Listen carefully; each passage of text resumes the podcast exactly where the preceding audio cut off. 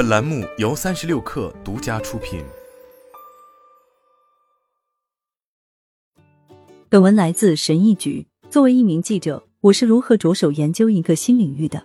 如果我要从一张白纸开始报道一个我以前从未报道过的主题，我应该从什么地方开始？我怎么知道什么时候做完了？这些都是很好的问题。在我撰写长篇杂志新闻的二十五年里，我一直在思考这个问题。我不能说自己已经有了一套精确的规则可以遵循，因为每一次研究之旅都有点独特，但部分一般准则还是有的。所以我把自己学到的东西告诉了他们，于是就有了这份对新主题展开深入研究的指南。一从五万英尺的高空俯瞰，我在研究一个新领域时，要做的第一件事就是了解这个领域。我需要了解该领域哪些核心概念，谁是主要的思想家或贡献者，大家经常用到的技术行话有哪些。我说的行话不是贬义性质，而是描述性的。每个领域。不管是小麦种植、动漫粉丝团、量子物理学，还是十八世纪英国史、酒店业，各自都有自己的速记语以及行话。通过这些，可以让业内人士的相互交流简洁高效。要想深入研究一个领域，关键之一是学习他们用到的所有术语。这样，当你更深入的阅读材料或与领域的该专家交谈时，你才能明白他们到底指的是什么。所以一开始我会进行五万英尺高度的阅读，我会从面向外行的报纸、杂志或白皮书当中搜集几十篇相关主题的好文章，然后统统看一遍。这些阅读注重的不是深度，而是广度，这可以让我了解某个领域的主要概念、行话、争议以及特点。在这一点上，维基百科的效果出奇的好。二、深入研究学术与行业材料。一旦我对一个新领域有了大致了解之后，下一步我会准备更深入的研究。我现在知道的东西已经足够多，足以让我阅读更复杂的材料，而不会对一些基本术语感到困惑。所以，我经常会开始去寻找相关主题更加技术性的努力，那些由学者或行业专家撰写的内容。这通常意味着要用 Semantic Scholar 或 Google Scholar 等搜索引擎去搜索学术论文，或者在行业期刊或知名智库里面寻找相关主题的白皮书。由于在第一步所做的提前适应，我的旅程走到这一步时，这些更具技术性的内容，我一般都可以看得下去，而不会太过一头雾水。三做大量笔记，好记性不如烂笔头。如果你对研究是认真的，除非将信息写下来，否则永远都没法真正记住信息。关于这一点，我之前曾经写过相关博客，但是在我做研究的时候，我会不断将文章或期刊的部分内容复制下来。将其粘贴到我的研究收藏里面，还有每次我都会剪切和粘贴。不，除此以外，我还会写几句自己的话，综合上自己的理解。这种做法会导致速度慢了很多，但这对学习至关重要。除非我强迫自己用自己的话做总结，否则那就只是别人的东西，自己永远也学不会。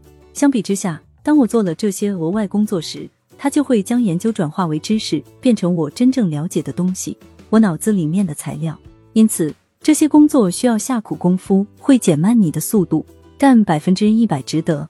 四、寻找专家和权威人士，在阅读所有这些内容的同时，我也会写下发现的那些专家和权威的名字。也许他们是我正在研究的行业的关键，也许他们是这个领域的文化人物，也许他们已经做过重要的研究。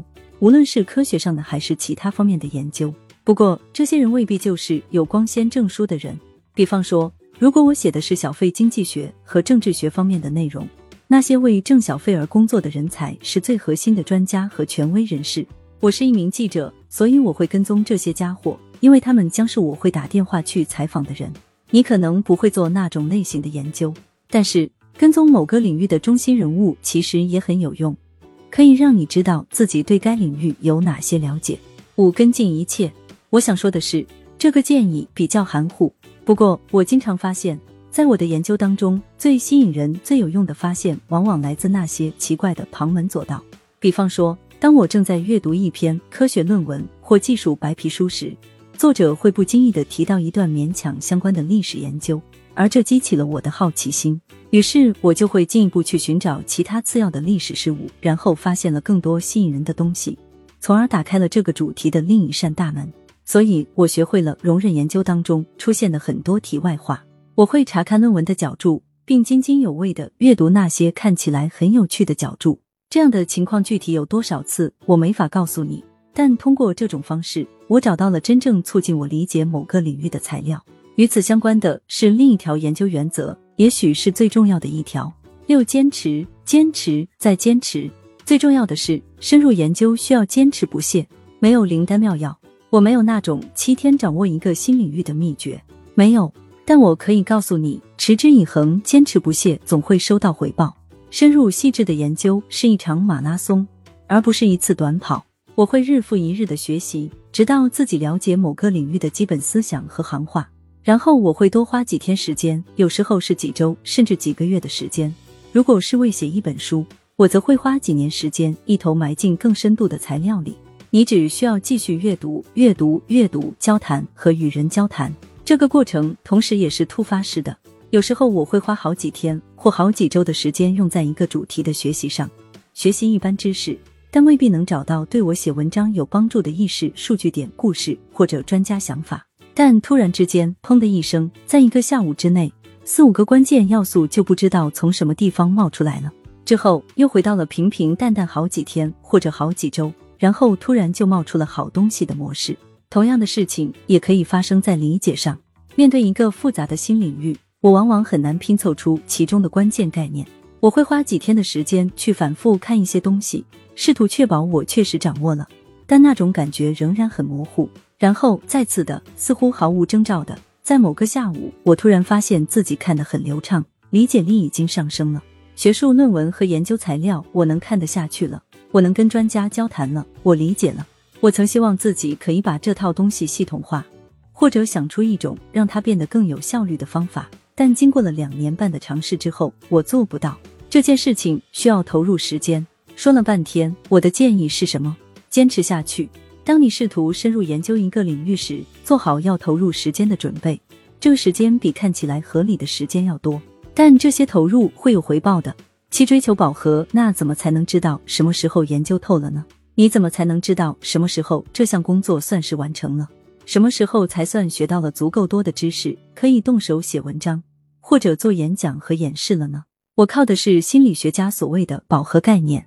简而言之，饱和就是你对研究的东西已经没有新鲜感，觉得再也碰不到新信息的时候。你读了一篇文章或看完一份白皮书之后，如果感觉嗯，上面写的那些东西我都已经知道了，或者如果有人提到某个领域的一位主要专家，你一听知道我已经拜读过他们的大作了的时候，作为是否已经为撰写文章。举行演讲或演示做好准备，饱和是一个很好的信号。